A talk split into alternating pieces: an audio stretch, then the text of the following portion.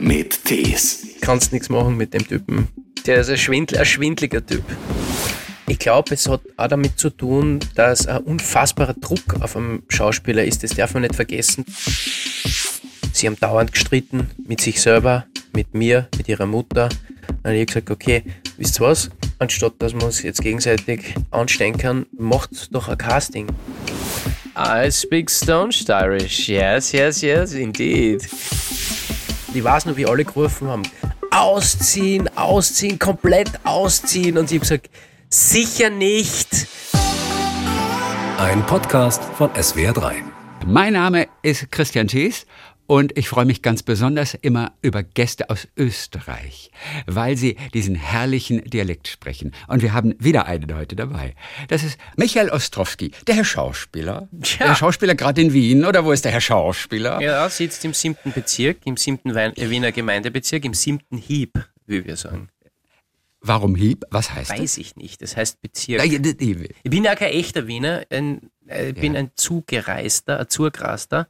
Ich wohne ja eigentlich in Graz und bin Teilzeit-Wiener. Und die Wiener würden das auch sofort merken? Äh, in deinem Dialekt? ja. Dass du kein Wiener bist? Ja, oder? schon. Wobei, äh, es gibt ja kaum echte Wiener. Es sind ja fast alle Zugraste. Äh, und das heißt, inzwischen, inzwischen sprechen leider auch immer weniger Leute wirklich wienerischen Dialekt, was eigentlich eine Katastrophe ist, weil der ist ja großartig. Wir kennen dich aus Filmen wie. Aus welchen Filmen würden dich die Leute am ehesten kennen? Was glaubst du? Du hast mir jetzt sehr elegant den Ball zugespielt, Christian. Ich mag das. Diese Eleganz.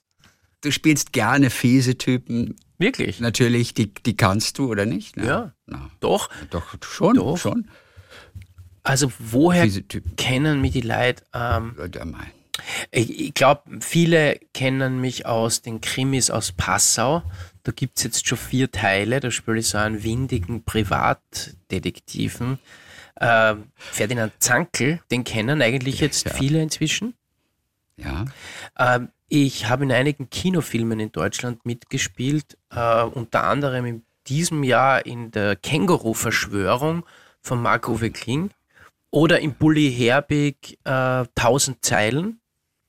Das ist relativ frisch Das noch. ist sehr genau. frisch, das ist eine frisches, Ja. frische Sache. Ich habe auch mitgespielt bei ähm, Ich war noch niemals in New York, Richtig. Udo Jürgens Musical-Verfilmung. Würde ich sagen, kaum wiederzuerkennen in diesem Film. Aber du Blond. darfst nicht singen da, oder? Ich darf singen, ja. Also, Ah, Du darfst sogar singen. Oh, kann mich gar nicht mehr dran erinnern. Ja, ja. Du singst ja, also es hat uns, glaube ich, auch viel Kritik der wahren Musical-Fans eingebracht, dass da jetzt so dahergelaufene Schauspieler sich vergreifen an Udo Jürgens, aber wir haben uns gern vergriffen an ihm. Welchen Song hast du gesungen? Ähm, das ist, das ist eine gute Frage. Es heißt, jetzt sofort, natürlich sofort entfallen. In dem Moment, wo du gefragt hast, ich, die Melodie ist da. Es ist eigentlich der schönste Song von, von Udo Jürgens. Ich meine, ich habe auch gesungen, griechischer Wein, habe ich mitgesungen. Ich habe in einigen, einigen Songs mitgesungen, aber äh, sozusagen auch solo war ich in dem Lied.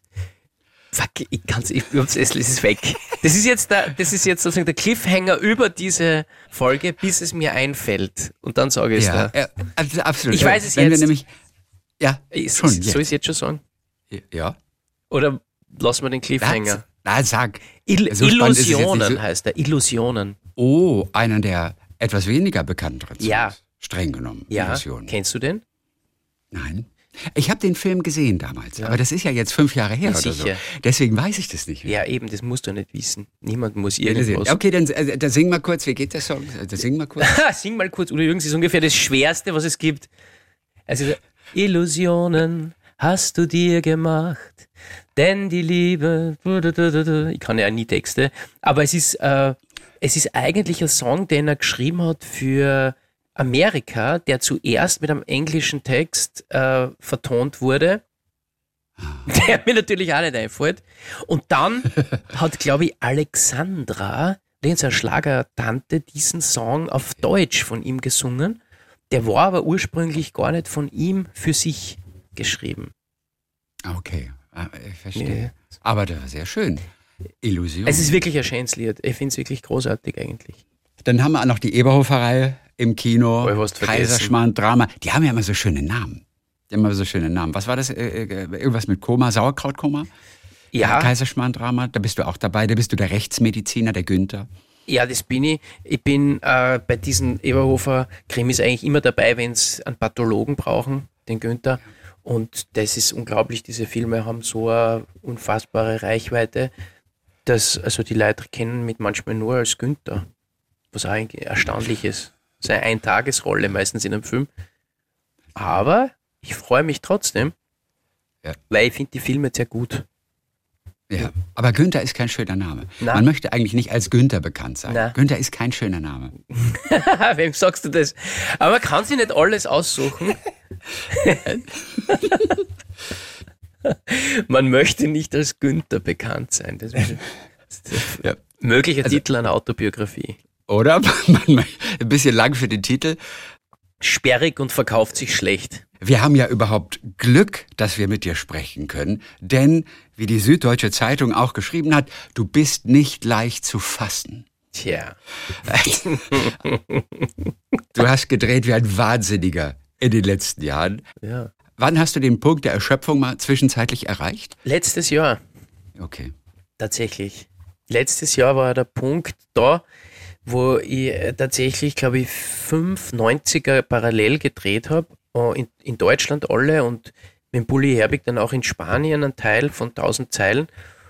Und das war wirklich hardcore. Also da hat es mich dann richtig umgeschmissen, im wahrsten Sinn des Wortes, weil ich mich auch so verletzt habe bei einer Standprobe und äh, davor habe ich, das klingt eigentlich auch wie ein schlechter Film, davor habe ich Steppen gelernt für äh, die Känguru-Verschwörung und habe dort in einer Miniszene gesteppt, aber du weißt, wenn du als Nicht-Tänzer steppen lernst, ist ungefähr dein Rücken vollkommen im Arsch.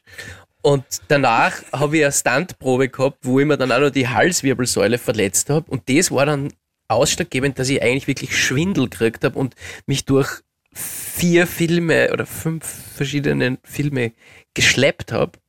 Und tatsächlich, das war der Punkt, wo ich mir gedacht habe, wow, wenn ich das durchstehe, da ist was erreicht. Ach, Es war heftig, ja. Und es ist zurückzuführen auch auf Überarbeitung, letztendlich. Dass du Ja. nicht voll mit der Konzentration da warst und deswegen was passiert ist. Ich glaube, es hat auch damit zu tun, dass ein unfassbarer Druck auf einem Schauspieler ist. Das darf man nicht vergessen, dass wenn du jetzt in einem Film angedreht bist, also du hast zum Beispiel schon drei Drehtage gehabt bei der Känguru-Verschwörung und dann beginnst du den nächsten Film mit Bully Herbig und parallel drehen nur die Krimis aus Passau, dann habe ich auch nur Liebesdings gedreht, dann, wenn du ausfällst, ja, dann fällst du in allen Filmen aus. Und alle Produktionen haben ein Riesenproblem. Und das war in der schwersten auch noch Corona-Zeit. Das heißt, alle haben Angst gehabt, dass irgendwer krank wird. Es war ein un- immenser Druck und der Punkt ist der, ich habe keine Zeit gehabt, mit einfach auszuruhen dazwischen. Ja. Und du hast die Rache der Produzenten gefürchtet, dass wenn du die ganzen Filme versaust, weil Ja. du nicht da bist, oder? Die werden alle zu mir haben kommen mit dem Messer zwischen den Zähnen. Also, äh, mit dem Ostrowski kannst du nicht mehr drehen. Kannst nichts machen mit dem Na, Typen. der, der, Der ist ein, Schwindl, ein schwindliger Typ. So wie in Der Onkel. Das ist dein absolutes Herzensprojekt, an dem du 200 Jahre gearbeitet hast. 240 Jahre. 240 war das, äh, genau. Das, äh, dafür war ich jetzt noch nicht alt genug, um diese ersten 40 mitzubekommen. ich habe erst ab meiner Geburt gezählt. Es ist ein Herzensprojekt. Du hast an dem Drehbuch gearbeitet. Ihr habt diesen Film dann irgendwann tatsächlich gemacht. Der Film lief in Österreich schon im Kino, in Deutschland noch nicht. Hoffentlich Ja. bald.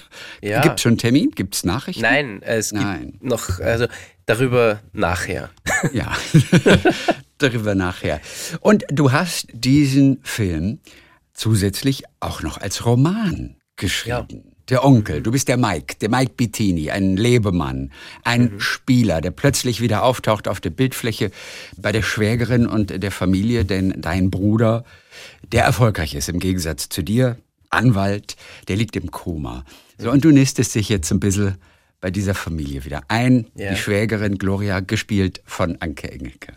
Ja, Wahnsinn. Wie, wie kommst du darauf, das Ganze nochmal als Roman zu schreiben? Ja, äh, es war so, dass ich mit dem Helmut Köpping, einem Freund von mir, über, ja wirklich über 15 Jahre lang an dieser Geschichte gebastelt habe. Wir haben uns einfach immer aus Spaß und der Freude zusammengesetzt und gesagt, hey, was der Typ, der nistet sie ein, der ist in einem gut bürgerlichen, reichen Haus und man spürt irgendwie, der führt was im Schilde. Und ich habe so viele Jahre da bin immer gesessen, habe ganze Bücher vollgeschrieben mit der Backstory, mit kleinen Szenen, mit Ideen und es hat, weißt du, das heißt, die Geschichte war eigentlich vorher da. Und irgendwann mhm. habe ich jetzt mal zum Helmut gesagt, pass auf, hoch zu, jetzt machen wir einen Kinofilm. Jetzt ist die Zeit reif, jetzt schreibe ich das Drehbuch und ja. wir haben, weißt du, und ich hätte aber auch vorher einen Roman schreiben können. Es, es war die Geschichte, ist das, das Herzstück der Sache, an die ich immer ganz, ganz stark geglaubt habe und an diese Figuren. Und ich, ich, wenn ich was mache, dann habe ich immer das Gefühl, es muss auch was mit mir zu tun haben. Und in dem Fall wollte ich eben auch diesen Onkel spielen im Film, weil ich ja da schon auch immer was einbringe. Aber äh, nachdem der Film halt geschnitten war und ich jahrelang am Drehbuch gearbeitet habe, war es eigentlich für mich klar, da fehlt noch was. Also da gibt es noch eine Form, die ich noch erfüllen kann und das ist die literarische. Und so ist es gekommen. Sag mal, der Helmut, mit dem du das gemacht hast, äh, er hat zusammen mit dir auch Regie geführt, er hat zusammen mit dir das Drehbuch geschrieben. Woher ja. kennt ihr euch? Schon aus der Kindheit? Schon so ganz Kindheitsbuddies? Eigentlich nicht. Ich bin ah. nach Graz gegangen aus der Obersteiermark. Ich bin ja ein Kind vom Land, aus den Bergen eigentlich äh, und bin mit 18 nach Graz gegangen und hab dort, bin mitgeschleppt worden mal in ein Theaterstück das war ein Theaterstück, das die rot-weiß-rote Rasse, äh, Stücke nach Helmut Qualtinger. Ich weiß nicht, ob dir der Name was sagt, aber Helmut Qualtinger ist ein bisschen der Urvater des österreichischen Kabarets. Der hat ganz entscheidende äh, Texte performt. Der Herr Kadel zum Beispiel über so einen typischen Nachkriegsösterreicher, ein Mitläufer. Also dieser Qualtinger, und da haben sie die damals Texte genommen und die waren einfach irrsinnig gut und lustig. Und einer der Schauspieler dort war der Helmut Köpping. Und dann habe ich ein halbes Jahr nichts. Ich dachte, das ist ein tolles Stück. So kann Theater sein, das mir gefällt, mit 19, ja, 18. Und dann durch Zufall äh, hat mich jemand gefragt, ob ich Theater spielen möchte. Und dann bin ich auf das Theater im Bahnhof gestoßen, wo er dabei war. Also okay. ich kenne ihn seit ich 18 oder 19 bin. Ach, guck mal. Wo kam denn diese Geschichte her? Und du hast gesagt, das hat auch wirklich ein bisschen was mit dir zu tun. Ja. Dieser fiese Typ, der ja kein Sympathieträger ist, auch, auch, auch wenn er so ein Schlitzer ist, das uns natürlich als Zuschauer auch Freude macht. Wo kam diese Geschichte von dem Onkel, wo kam die her? Es gibt so ein paar vorsichtige Vorbilder, die, das muss man aber immer mit Vorsicht genießen. Sagen wir Einflüsse. Es gibt einen, finde ich, grandiosen Film, der heißt äh, Mann beißt Hund eigentlich ein belgisches Original, äh, C'est arrivé près de chez vous, wo ein Kamerateam einen Gangster äh, verfolgt und eine Dokumentation über ihn macht. Das alles ist gefilmt wie eine Doku, ist aber natürlich gestaged, also es ist fiktiv, aber man hat das, es verschwimmen ständig so die Grenzen. Du denkst, ey, was ist mit dem Typen? Und äh, dieser, dieser Typ ist so ein Onkelcharakter. So einer, wo du denkst, ist das ein Volltrottel oder ist der eigentlich total lustig? Und äh, in dem Fall ist es auch noch richtig brutal. Also der ermordet dann einen Postboten und, und, und so. Also jetzt geht es wirklich so über die Grenzen. Und dieses Kamerateam wird dann auch teilweise erschossen von gegen, also von anderen, von anderen Gangstern. Es ist wirklich ein lustiger, absolut grenzüberschreitender Film. Ja. Und deshalb bisschen so eine, eine Hauch von Inspiration war dieser Film für uns und auch, auch andere äh, Filme. Und, und der Helmut hat irgendwann einmal gesagt, hey, ich habe so das, das Bild von einem Typen, der nistet sich in der Familie seines Bruders ein und will die Schwägerin. Mhm. Und, und das war der erste Gedanke. Und ich habe gesagt, okay, das heißt, äh, was ist das für einer? Wie, wie man weiß nicht genau, irgendwann liegt er mal bei ihr im Bett.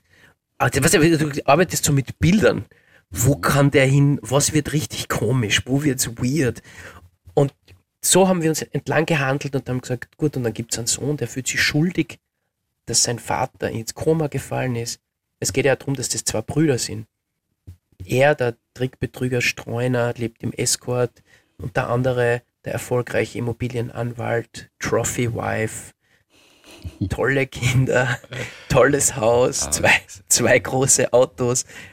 Und da auf einmal kommt der in so eine bürgerliche Welt und nistet sich ein und alles explodiert, wo er hingreift. Und in Wahrheit geht es um Gier, ums Gier nach Leben, das dieser Mike, der Onkel, verkörpert, aber auch um die Gier des Bruders, die, der, wie die, die Frau dann draufkommt im Laufe der Geschichte, illegale Geschäfte gemacht hat, äh, Schwarzgeldlieferant war für Korruptionsdeals. Also, verstehst du, also es, es, das dreht sich dann alles um. Dieser Film wurde, nachdem ihr endlich alles so fertig hattet, man braucht ja immer eine Finanzierung, das ist ja immer die Hölle, einen Film erstmal finanziert zu bekommen. Der wurde dreimal abgelehnt von der Filmförderung. Wie optimistisch warst du noch nach der dritten Absage? man muss sagen, alle Filmförderstellen haben ihn gefördert, bis auf die größte. Die hat ihn radikal abgelehnt. Und da war es dann so, dass alle natürlich gesagt haben, was, was, was passiert jetzt, was passiert jetzt? Und ich habe zum Helmut gesagt und zum Produ Hauptproduzenten, wir machen den Film. Es ist mir scheißegal, ich mache es ohne Geld, ist mir wurscht. Äh, der Helmut war dabei, dann machen wir den ganz klein, den Film mit dem Geld, das wir haben okay. und so weiter. Also es war also ganz eine bewusste Entscheidung, es ist mir wurscht, ich glaube wirklich dran, dass der gemacht gehört. Und irgendwie hat das Universum zugehört und hat mir durch äh, einen Freund einen Filmproduzenten äh, hinge, hingehaucht, sozusagen, der gesagt hat, okay, ich zahle 400.000 Euro aus eigener Tasche und ist ja. eingestiegen. Und das war niemand, den du kanntest vorher? Also Nein. kein Freund in dem Sinne? Nein. Äh, über einen Freund äh, bin ich zu einem Immobilienmakler und habe gesagt, wir brauchen Locations, die nichts kosten. Wir haben keine Kohle. Wir brauchen bitte, kannst du uns ein Haus zur Verfügung stellen oder irgendwas. Ja. Wir, und der sagt, ja, pass auf, ich kenne aber einen Typen, der ist Immobilienmakler und Filmproduzent und der interessiert sich vielleicht plötzlich. Und außerdem, wenn wir dem androhen, dass wir ihm noch die Knochen brechen, dann holt er bestimmt ein bisschen Geld raus. Ich glaube eher nicht, dass wir dem irgendwas androhen konnten. Wieso? Er, er, ehemaliger Boxweltmeister? Äh, der ist gerade nicht, aber ich glaube, Kickboxen kann er ganz gut. Ich, ich glaube okay. eher, dass Immobilienleute, die sehr erfolgreich sind, mit anderen Wassern gewaschen sind als irgendwelche Filmschauspieler oder so, die daherkommen. Also da geht es um andere Gelder und um andere ja. Summen und der war aber wirklich cool und hat sich die Geschichte angehört und hat einfach aufgrund der Sympathie und aufgrund der Geschichte gesagt, ja. Wahnsinn eigentlich. Als du dieses Projekt dann fertig hattest, ähm, ähm, wie hast du den allerletzten Drehtag in Erinnerung? Die allerletzte Klappe, wo du dich natürlich erstmal hingesetzt hast, ich hab's geschafft. Nach 15 Jahren, ich hab das Ding gemacht. Ja. Was weißt du noch von diesem Augenblick? Ich, es war, ich weiß noch, ich habe eine Szene gedreht, die nicht im Film vorkommt.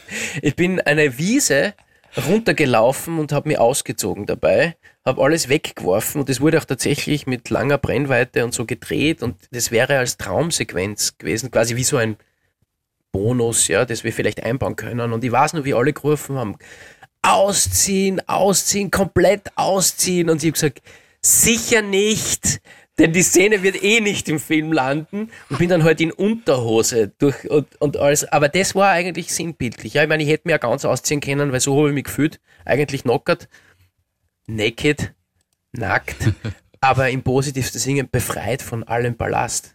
Und ich war, ich war durch und das war unglaublich schön. Unglaublich schön.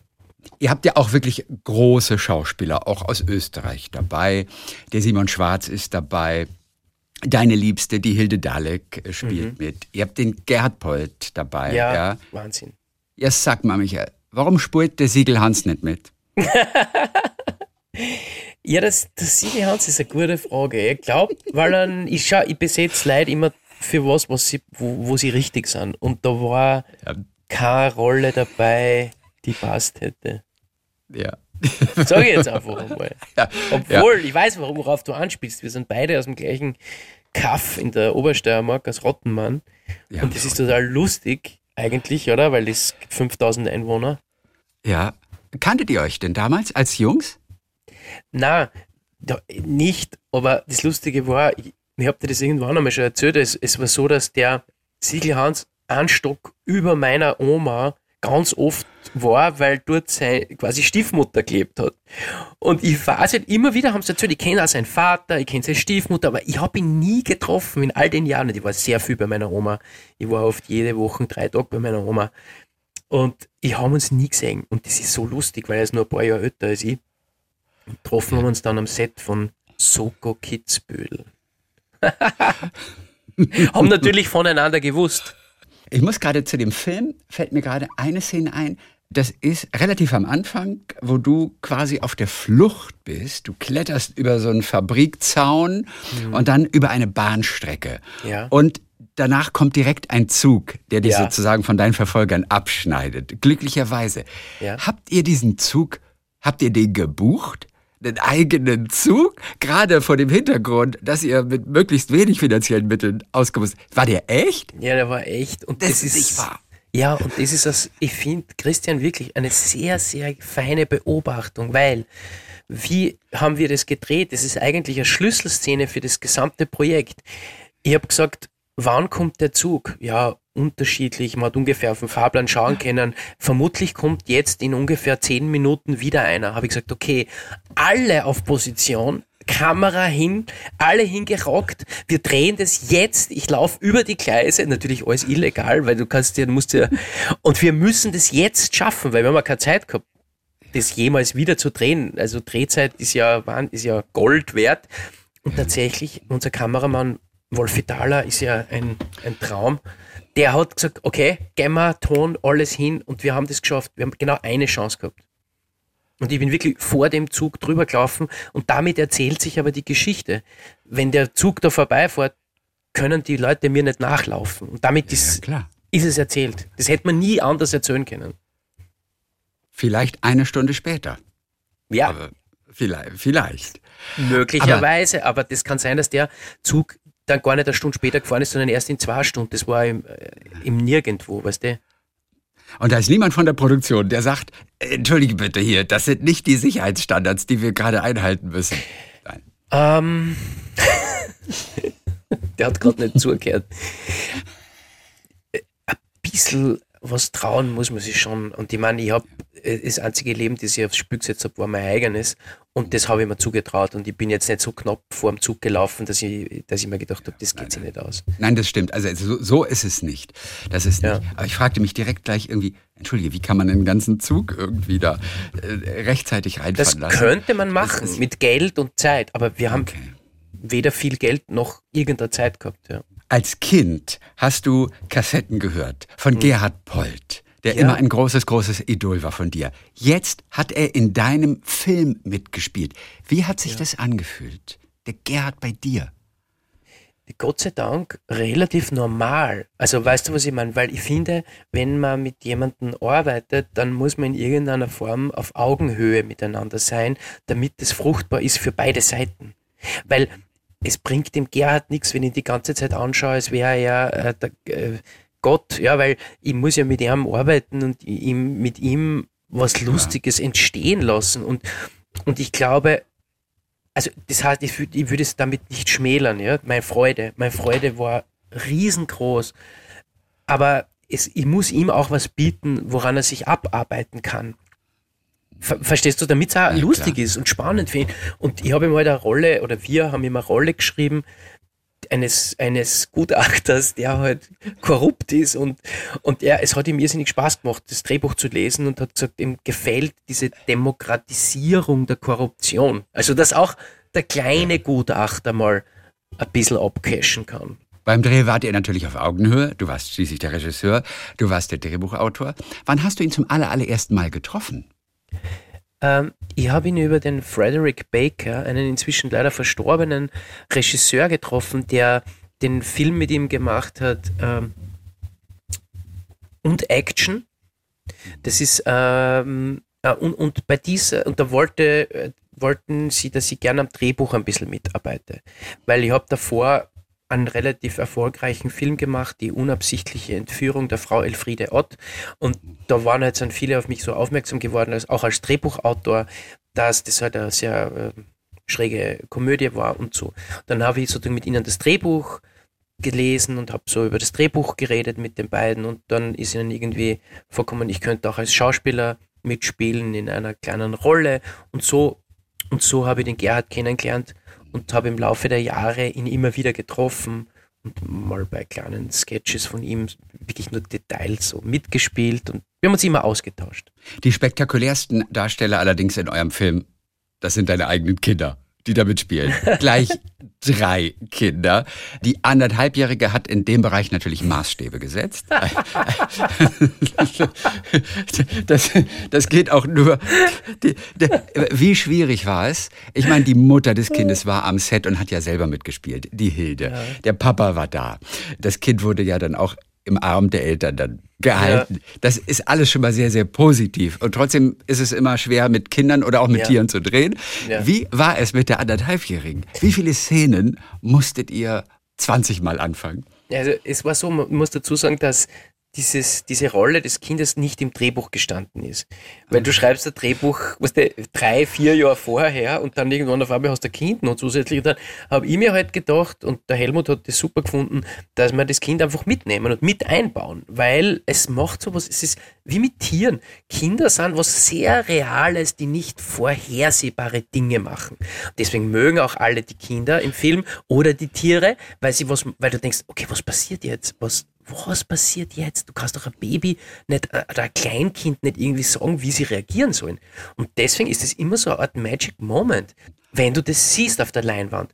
Und tatsächlich war es so, dass, äh, dass ich gesagt habe, pass auf, wir haben jetzt wahrscheinlich nicht lange Zeit, Kamera laufen lassen und ich improvisiere jetzt. Es gibt eine längere Szene, wo die Mutter des Kindes mir das Kind einfach auf den Schoß setzt im Auto und geht. Und dann muss, dann muss meine Figur, der Mike, halt schauen, was macht er jetzt mit einem eineinhalbjährigen Kind. Und so war es aber beim Drehen auch. Ich habe in Wahrheit einfach geschaut, was passiert und habe improvisiert. Und, und wir haben alles aufs Kind gedreht. Und dann habe ich quasi noch ungefähr, ja, wie soll ich sagen, 15 Minuten, 20 Minuten war es finito. Da war dann keine Zeit mehr zum Drehen oder Lust. Und den Gegenschuss habe ich dann quasi ohne Kind gedreht. Weißt du, was ich meine? Mhm, na klar. Also ich habe mich dann einfach reingesetzt und erinnert ungefähr, was, was wurde gesprochen und habe das dann versucht wiederherzustellen. Und ich freue mich wahnsinnig über die Szene, weil ich, ich will immer Szenen drehen, die es noch nie vorher gab.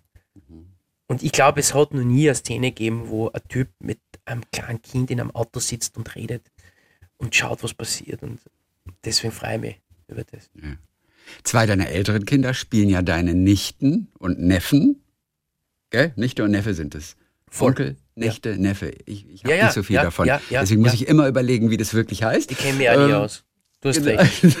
ja, der, der Nichte und dein Neffe, die hatten vorher aber noch nicht gespielt. Na, also, nein. wie hab, kam es dazu? Also sie haben einmal eine Mini so Rolle in Hotel Rock'n'Roll. Das war der erste Kinofilm, den ich mit Helmut Köppinger Regie gemacht habe. Bei Hotel Rock'n'Roll haben sie in einer Banküberfallszene mitgespielt, wo Georg Friedrich verkleidet als Mönch eine, eine Raiffeisenbank ausraubt und der Mann. Und Georg Friedrich ist ein echt abgefahrener Typ. Ich liebe Beste. den. Ich weiß auch, dass der, super. das ist ein kurioser Typ, der schläft auch, glaube ich, ab und zu mal unter Brücken und nicht in irgendeinem Haus. Georg Friedrich ist ein. Das ist eine Naturgewalt.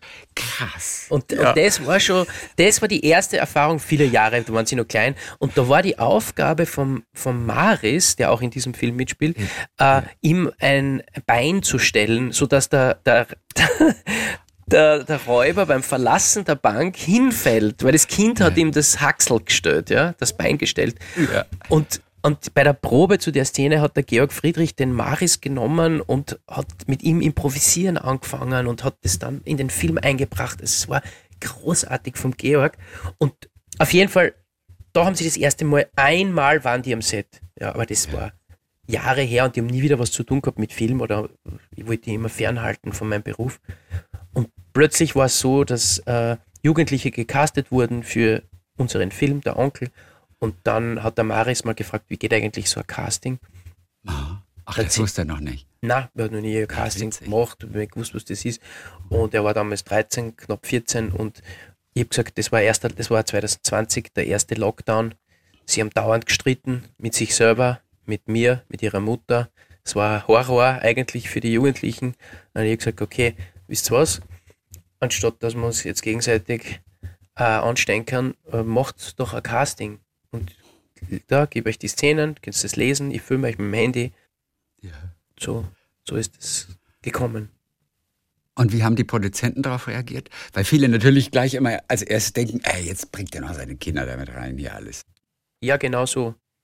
Der Tommy, unser Hauptproduzent, ein guter Freund von mir, der war da sehr zurückhaltend und war gleich einmal so, wie das kannst du ja, boah, kannst du das bringen, deine Kinder und so weiter. Das, und dann habe ich gesagt, Tommy, folgendes, du hast recht, wenn es wirklich schief geht, dann, dann habe ich den Shitstorm. Und zwar massiv. Und nicht du. Ich nehme das jetzt auf meine Schultern.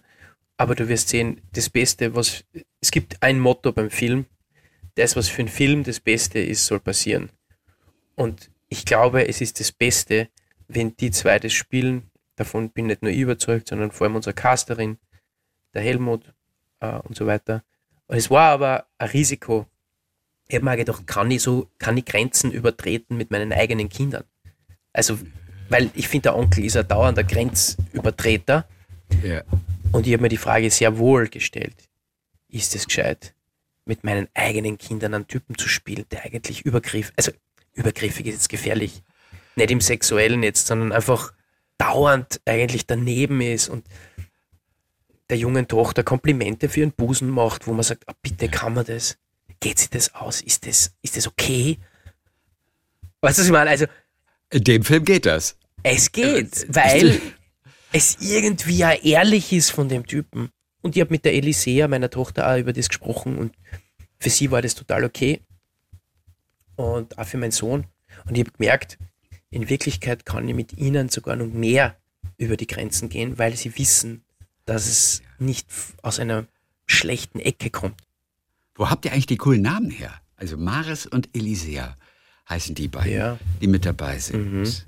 Nach wem benannt? Total schön. Noch nie gehört. Und ich liebe Namen, die ich noch nie gehört habe.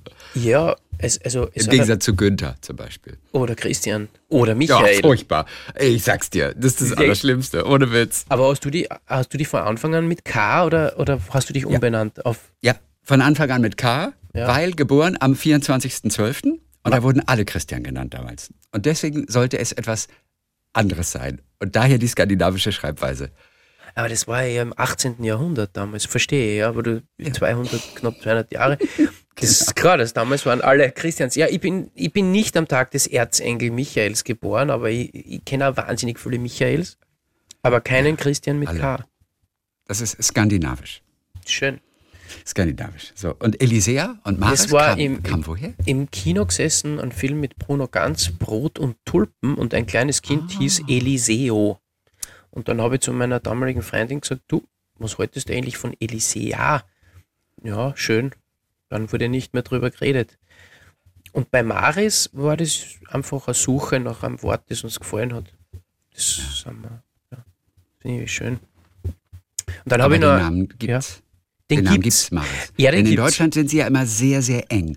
Wenn es Ja. nicht irgendwo einen Namen gibt, der schon irgendwo auch irgendeine gewisse Tradition hat, dann sind die immer sehr skeptisch und versuchen ja vieles Ja. zu verhindern, die Deutschen. Auch ich weiß die gar nicht, wie die Österreicher. Doch, sind. Die auch. Es ist, sehr, es ist sehr schwierig.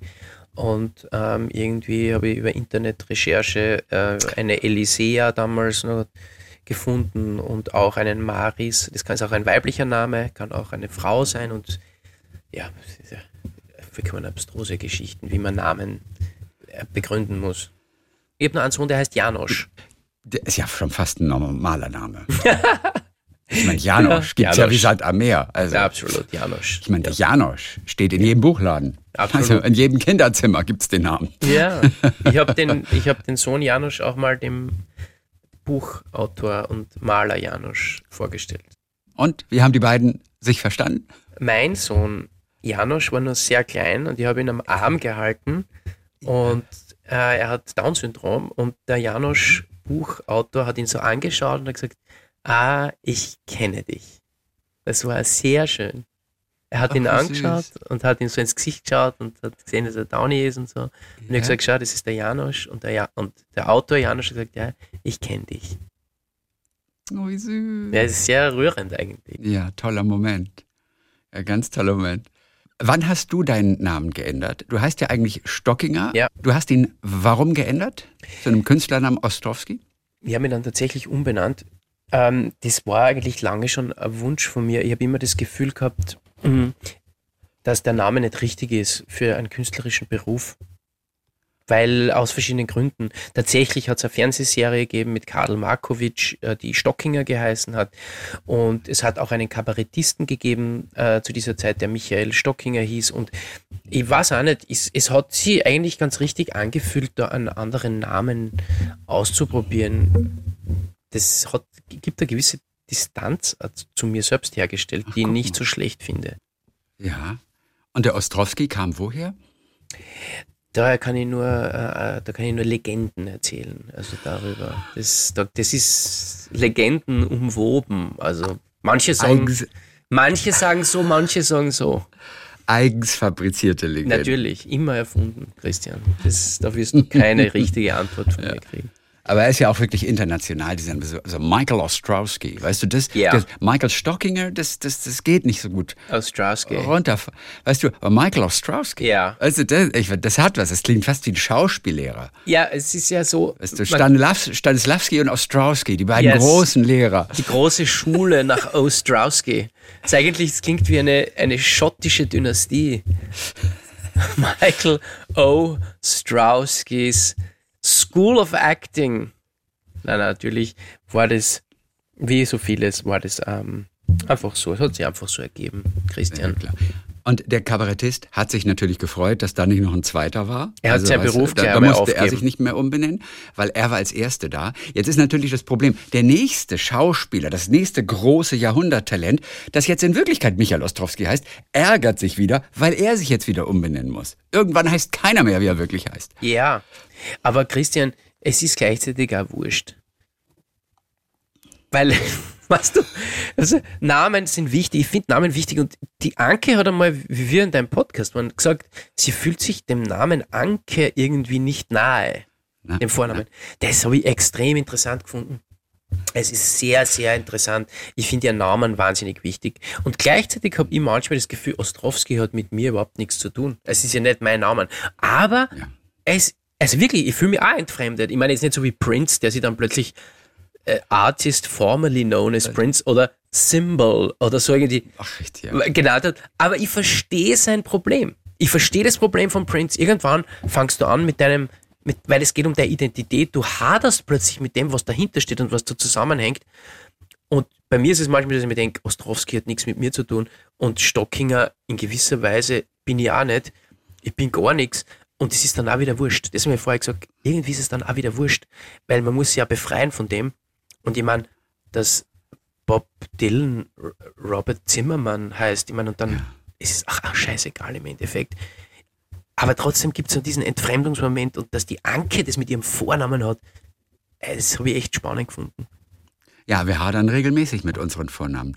Christian und Anke, das ist so, gibt's wie Sand am Meer. Klingt auch nicht schön. Da ist auch keine Melodie drin. Das ist hart, das ist kurz. Christian und Anke. Ja, lustig, weil bei Christian, ich finde das gar nicht so, ich sehe deinen Namen hier geschrieben, also quasi Ja, immer mit ja, K, das schaut nicht ich schlecht weiß. aus. Nein, Mir das, das schon. sieht sogar sehr gut aus. Aber es klingt nicht gut. Das weiß ich nicht. Aber bei der Anke ist ja so, dass man ja durch, durch die Wochenshow, oder was war das, dass ja immer Danke, Anke, das war ja einfach eine so eine starke, so ein Hook irgendwie. Ähm, Ja. Und das wurde auch immer befeuert und genommen und das finde ich aber auch gut.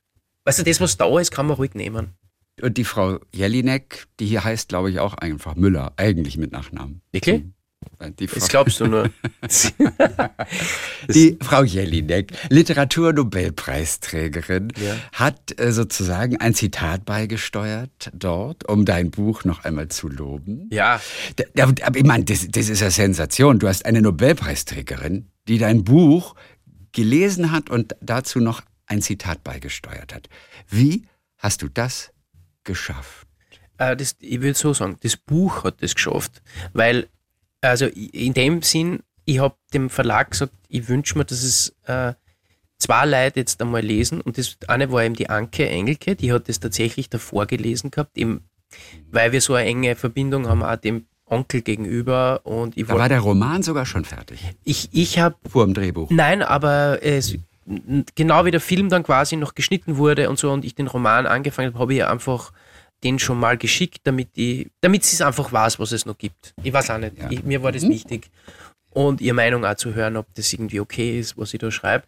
Und, und das war davor. Aber danach, wie er fertig war, also der Roman, habe ich mir vom, vom Rowold Verlag nur gewünscht, dass es die äh, Elfriede Jelinek bekommt.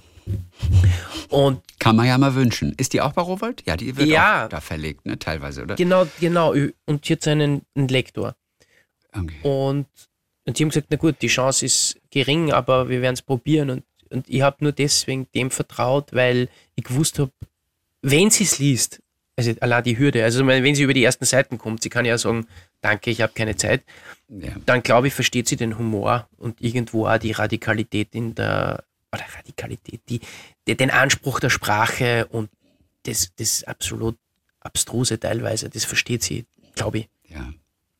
Und ich muss sagen, ich habe ich hab auch, ich habe es auch dem Marc-Uwe Kling gegeben und der hat auch wirklich sich sehr positiv geäußert und, und auch dem Gerhard Bolt und, und, und anderen danach. Aber die, die Anke und die Elfriede Jelinek waren einfach die ersten.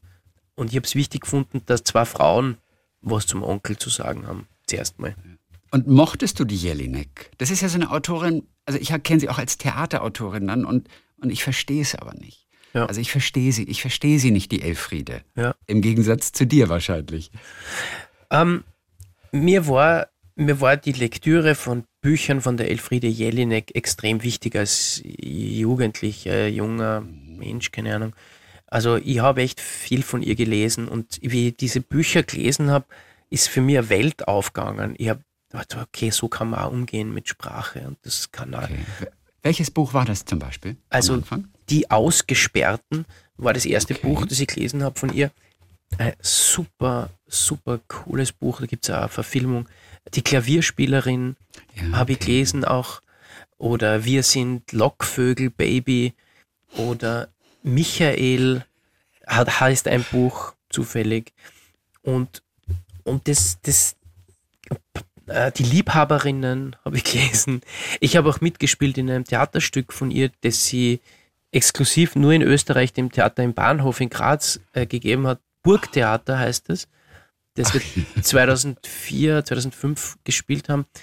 Wofür sie wahnsinnig angefeindet wurde in Österreich, Weil? weil sie einen Clan, also quasi einen Schauspielerclan, Paula Wessely und die Hörbigers, dort äh, quasi verarbeitet und ihre Nähe zum Nazitum auch quasi thematisiert und ja, und weil die quasi wie nationale Heiligtümer gehalten werden in Österreich und, und sie da quasi diese, diese heilige Paula Wessely und so angepatzt hätte. Mm, Aber es gibt sowieso einen irrsinnigen Hass auf die Elfriede Jelinek in Österreich von manchen und ich finde es un unfassbar, also was die Frau ausgehalten hat, also was sie aushalten muss und wie sie damit umgegangen ist, nämlich sich zurückzuziehen, sehr, sehr stark aus der Öffentlichkeit und äh, das kann man, glaube ich, überhaupt nicht nachvollziehen, wenn man das nicht selbst mal erlebt hat. Das Ganze, die hat ja die, äh, die FPÖ hat ja plakatiert, wollt ihr Peimann äh, oder Jelinek oder quasi die Heimat. Ja, also, also die ist richtig auf Plakaten angeprangert worden. Und ich finde auch ihre Theatertexte durchaus sperrig, aber sie hat immer gesagt, auch zu uns damals, äh, macht mit den Texten, was ihr wollt. Das ist, das muss man schaffen. Und das hat sie auch bei meinem Text, sie hat einen relativ langen Text zu meinem Buch geschrieben und hat beigefügt, macht mit diesem Text, was ihr wollt. Ich meine, das ist groß. Und du hast ihn, und er war eigentlich ursprünglich mal total kritisch, aber du hast ihn ihn einfach einfach ins. Positive einfach umformuliert, ne? Ja, genau. Also, ich habe einfach aus einer, naja, das, das heißt nicht, dass man umschreibt, sondern dass man äh, Nein. verkürzt, dass man umdreht, aber weißt du, so muss man ihre Theatertexte lesen. Äh, Nämlich als, als Material, das man zur Verfügung gestellt bekommt. Die Elfriede Jelinek war gerade mal gut genug für der Onkel, denn Jack Kerouac stand nicht mehr zur Verfügung. Leider. Weißt du, ihr habt mal hingeschrieben, aber es kam nie eine Antwort. Ja, ins Jenseits habe ich mal gepostet. Immer so einen zen-buddhistischen Gruß äh, ins, ins Jenseits an Jack Kerouac gerichtet, aber Ja. Ist das auch ein, eines deiner Jugendbücher? On the Road, bei dem ich, ich habe es mal versucht. Ich habe mit Wolfgang Niedeck mal gesprochen. Der hat es ungefähr 16 Mal gelesen. Das war seine Bibel damals. Ich habe das mal versucht, heutzutage zu lesen und fand es relativ unspektakulär und fast schon langweilig. Mhm. Und er wusste exakt, was ich meine und hat mir da auch so zugestimmt. Mhm. du kriegst gleich große Augen. na, na, na, es war so, ich habe das in mehreren Anläufen auch gelesen. Okay, auch. Mhm. Irgendwer in meiner Tennismannschaft, als ich glaube ich 15 war, einer der Tennisspieler der Älteren, hat gesagt, unterwegs musst du lesen. Aha, mir gedacht, interessant, hab's mir gekauft, nie gelesen. Irgendwann habe ich Englisch studiert und habe angefangen, als auf Englisch on the road zu lesen. Haben wir gedacht, wow, wow, was, what's going on? Da passiert jetzt was beim Lesen und habe so irgendwie, sagen wir mal, ein Drittel gelesen und habe es wieder weggelegt. Und trotzdem hat es mich nachhaltig berührt. Und jetzt, wie ich den Roman schon großteils geschrieben gehabt habe, habe ich wieder angefangen reinzulesen und habe wieder nicht das ganze Buch gelesen, aber es hat mich umgehaut. So gehen Bücher auf einen über, ohne dass man sagen muss, man muss von der ersten bis zur letzten Seite lesen. Ja, guck mal, ist auch toll. Mhm. Ja, ja, du hast ja in, in Oxford hast du studiert, in New York warst du auch. Ja, tja. Man ist rumgekommen. Ja. Bist du eigentlich mit Dialekt aufgewachsen? Ja. Also als du Jugendlicher warst. Ja. Konntest du Hochdeutsch? ja. Also Äh, Das konntest du. ja, die, meine Eltern haben genauso wie ich jetzt rede, haben auch mit Kindern, also natürlich klingt das für dich immer noch sehr österreichisch, aber sie haben quasi in Hochsprache auch mit uns Kindern gesprochen, damit wir das lernen, aber dann immer wieder im, im Dialekt haben sie mit uns geredet. Verstehst du, so wie das? Und wenn ich mit meinen Freunden gespielt habe, dann haben die normal Dialekt geredet und da hat es kein Hochdeutsch gegeben. Hochdeutsch gab es nur in der Schule. Aber es wurde trotzdem, ich wurde in Wahrheit zweisprachig erzogen. Deutsch und Storsteirisch. Deutsch und Storsteirisch. Was Storsteirisch, was dem Englischen ja in Stor zum Beispiel, der Stein, Stone, Stor, Stone, viel näher ist teilweise als das Hochdeutsche, mein lieber Christian. Aber nicht wirklich. Doch, doch, Nein. doch, doch. Der Stor, der Stor, stört. Okay, Sicher, okay. das Da- Stone, der Stor. Dann warst du relativ akzentfrei, gleich schon von Anfang an. Na, ich habe immer Oh, Steirisch. Michael, your English is just great. Yeah, it's well- bec- because I speak Storsteirisch. I speak. Irish. Yes, yes, yes, indeed. ja. Ja, na, es ist so, die Sprache hat mich immer sehr stark interessiert und äh, geprägt und deswegen habe ich auch Sprachen studiert, weil irgendwas, also irgendwie auch das rein das zu hören und, und wie Leute reden, das hat mir einfach immer gefallen. Kernöl ist ein schönes Wort in, euer, in eurem Dialekt, oder? Das ist mal sehr, sehr beliebt. Kernöl. Ja. In der Obersteiermark sagt man, sagt man Kernöl und in der Süd Öl und in der Südsteiermark sagt man Kernöl. Öl. Hörst du den Unterschied? Ich höre ihn leicht, ich könnte ihn aber nicht reproduzieren. Es geht ums. L. In der Obersteiermark wird diphthongiert Kernöl, Kernöl. Und in der Südsteiermark wird es Kernöl. Ich sag's nur. Ja. Oh, herrlich. also Schwarzenegger ist Kernöl zum Beispiel. Der kommt aus der Südsteiermark bei Graz. Stimmt. Das ist Kernöl. Ja? Kernöl. Öl. Michael, es war mal wieder ein, ein großes Vergnügen. Was heißt mal wieder? Ähm, wie schön, dass wir gesprochen haben über den Onkel, ein Film, den du gemacht hast, ein absolutes Herzensprojekt. In Deutschland noch nicht im Kino, aber den Roman, den du auch daraus gemacht hast, den gibt es jetzt zu lesen. Ja. Dann sehen wir dich demnächst auch wieder in einem Krimi aus Passau. Ich liebe ja den Titel so. Ich finde das so geil, dass sie nicht einfach den, den Passau-Krimi wie den Kroatien-Krimi oder so genannt haben, sondern ein Krimi aus Passau. Ja. Das ist so eine, eine lockere Formulierung, als sei das alles gar nicht so wichtig. Ja, das ist ein Krimi aus Passau. Ich finde das irgendwie gut. Weißt du, dass ich mich sehr dafür eingesetzt habe, dass das genauso genannt wird? Weil ich habe gesagt, ich, ich, ich, will diese Krimis alle nicht. Sie interessieren mich alle nicht. Der Zürich-Krimi, der irgendwo in Prag gedreht wird, der Kroatien-Krimi, der in irgendeinem Studio. Also es gibt dann schon diese Locations, ja, aber das will ich nicht. Ich will das nicht. der Bozen-Krimi, okay, da geht es um die, wie, wie schön ist, sind die Dolomiten, es interessiert mich nicht. Und deswegen habe ich gesagt, ich will, und die waren total auf meiner Seite von Anfang an, haben gesagt, na, wir wollen das auch nicht, wir wollen nicht, dass das in diese Richtung geht. Also ist es ein lapidarer Krimi aus Passau. ja, ja, das ist irgendwie ganz schön. Du als Ferdinand Zanke, dieser auch ja auch ein wirklich komischer Privatdetektiv, der auch ganz nah dran ist an dir, oder? Man hat das Gefühl, der ist einfach auch ganz nah dran an dir. Und da liege ich auch nicht falsch, ne? Ja, also beim Casting schon waren, glaube ich, alle irgendwie gesagt, was macht der Typ? Irgendwie habe ich alles ein bisschen gegen das gespielt, wie man es normal spielt. Aber das war dann im Endeffekt auch richtig. Also ich kann es oft nicht erklären. Für mich ist das nicht immer eine logische Erklärung, sondern ich versuche eine Figur so anzulegen, wie ich es für mich richtig finde. Und ich finde es halt spannender, wenn nicht alles offensichtlich ist, sondern wenn ein bisschen ein hintergründiger Humor oder so durchschimmert und man nicht genau weiß, was los ja. ist. Und so ein bisschen deppert ist immer gut, oder? Das verleiht jeder Rolle eine unglaubliche Tiefe. eine Dreidimensionalität, Die Tiefe. oder? Ja. Die depperte Tiefe. Ja. Um zu schauen, auch noch mal kurz, wie du arbeitest.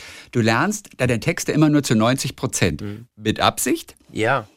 Ja, also es gibt Textstellen, die muss man ganz, ganz genau lernen, zu 99 Prozent, weil da geht es einfach um jedes Wort, das muss man halt erkennen, wo das so ist.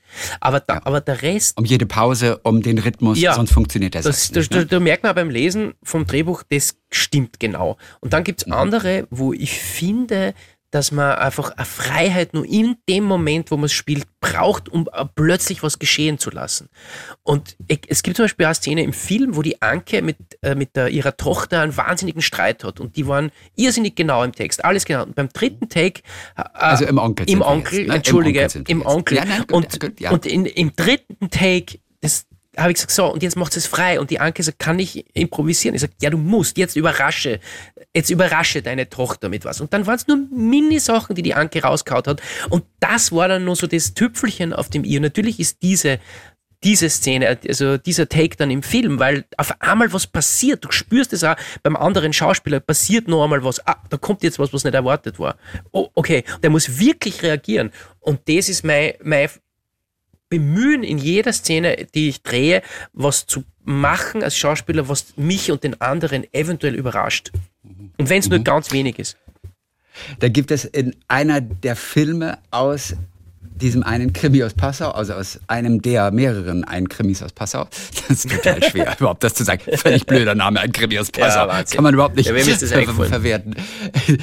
Da, da, da sitzt du am Ende am Fluss wie so eine Nixe ja. am Flussufer. Ja. Ich gehe davon aus, es ist eine Idee, die du hattest. Ja, ja. Was war vorgesehen vorher?